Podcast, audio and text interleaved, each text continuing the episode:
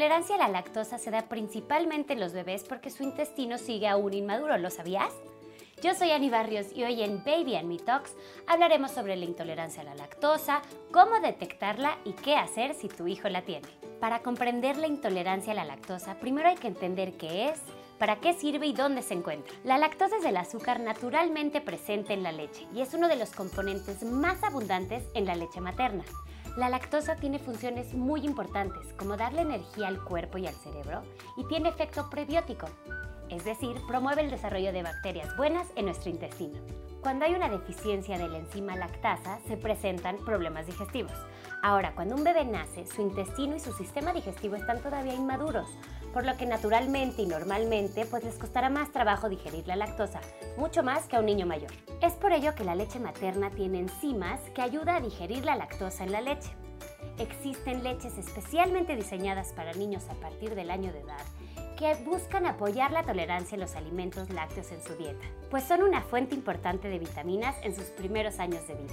Estas son baja en lactosa, que contiene menor cantidad de lactosa en la leche, como NAN baja en lactosa, y deslactosada, que tienen la enzima lactasa para que el niño pueda digerir la leche como nido deslactosada. Hoy invité al doctor Yayo Osorio para que nos platique más sobre esto.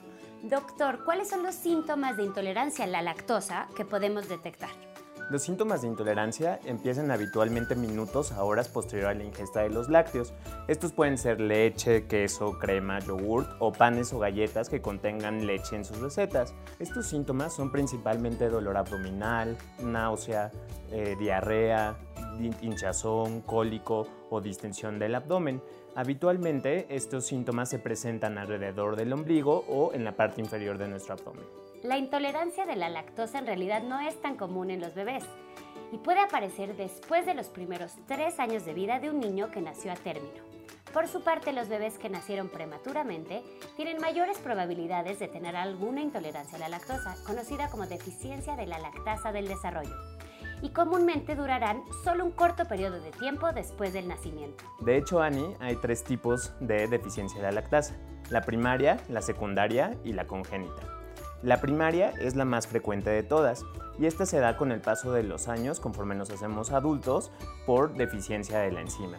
La secundaria habitualmente se da debido a una infección gastrointestinal o a inflamación en nuestra mucosa intestinal. La lactasa es la enzima que más se afecta en los cuadros diarreicos porque es la enzima que se encuentra en la punta de nuestras vellosidades intestinales. Y por último tenemos la deficiencia congénita. La congénita es un trastorno hereditario muy poco frecuente que se da debido a la deficiencia total de la actividad de la enzima lactasa. Para esto necesitamos que nuestra mamá y nuestro papá nos hereden un gen afectado para presentar la enfermedad. Esta enfermedad es muy poco frecuente en los bebés. ¿Y qué sucede, doctor, con los bebés prematuros? Como lo mencionamos antes, los prematuros también pueden tener deficiencia de actividad de la lactasa, ya que las células que se encargan de producir esta enzima se desarrollan en el tercer trimestre de embarazo o bien en los primeros días de vida en las que su cuerpo todavía se encuentra muy inmaduro. Ok, pero entonces podría resultarnos difícil darnos cuenta si nuestros hijos realmente tienen síntomas de intolerancia a la lactosa o más bien una reacción alérgica a la leche. Porque aunque tienen síntomas bastante similares, son dos afecciones completamente diferentes, ¿verdad, Yayo? Claro, Ani. Finalmente, la intolerancia a la lactosa es un problema digestivo, en el cual el problema es que no se puede digerir la lactosa. En el caso de las alergias se involucra el sistema inmunitario en el cual nuestro cuerpo ataca o se defiende contra la proteína de la leche. Por lo tanto, la intolerancia a la lactosa puede generar muchas molestias. Sin embargo, no puede generar problemas de salud muy graves como la anafilaxia que se presenta en el caso de la alergia a la proteína de la leche. ¿Y cuándo desaparecen ya tanto la alergia como la intolerancia a la lactosa? Por un lado, la intolerancia a la lactosa tiende a aparecer en la niñez o en la adolescencia y se vuelve más notoria con la adultez. Y respecto a la alergia a la proteína de la leche, suele quitarse en el primer año de vida. ¿Cómo sé si mi bebé tiene intolerancia a la lactosa? Pues realmente solo un médico puede detectar el grado de intolerancia y cuáles son los pasos a seguir. Como ya hemos dicho, es difícil que un bebé tenga intolerancia a la lactosa. Para diagnosticar este problema podemos hacer algunos tests o pruebas en tu bebé. Uno es la prueba de hidrógeno en el aliento. Dos son las pruebas o los tests del pH en las popos de tu bebé. Y tres es hacer cambios en la dieta y evaluar qué tanto mejora.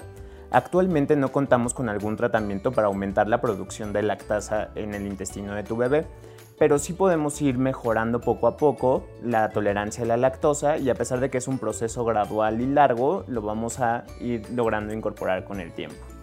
Y supongo que el tratamiento para la intolerancia a la lactosa dependerá de la magnitud de los síntomas, ¿no?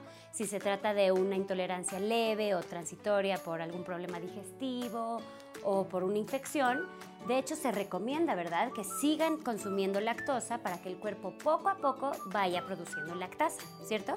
Esto depende de si tu bebé es amamantado o si toma una fórmula. Y aquí es cuando los médicos debemos de guiar a ustedes como papás la toma de esta decisión. Lo importante es que sepas que la lactancia materna sigue siendo el alimento ideal para los primeros seis meses de vida de tu bebé y que a partir del año de edad podemos utilizar fórmulas especiales para ciertas patologías en los bebés. Si notas que tu hijo se pone incómodo después de tomar leche, siempre consulta con su pediatra. Yo soy Ani Barrios, nos vemos a la próxima.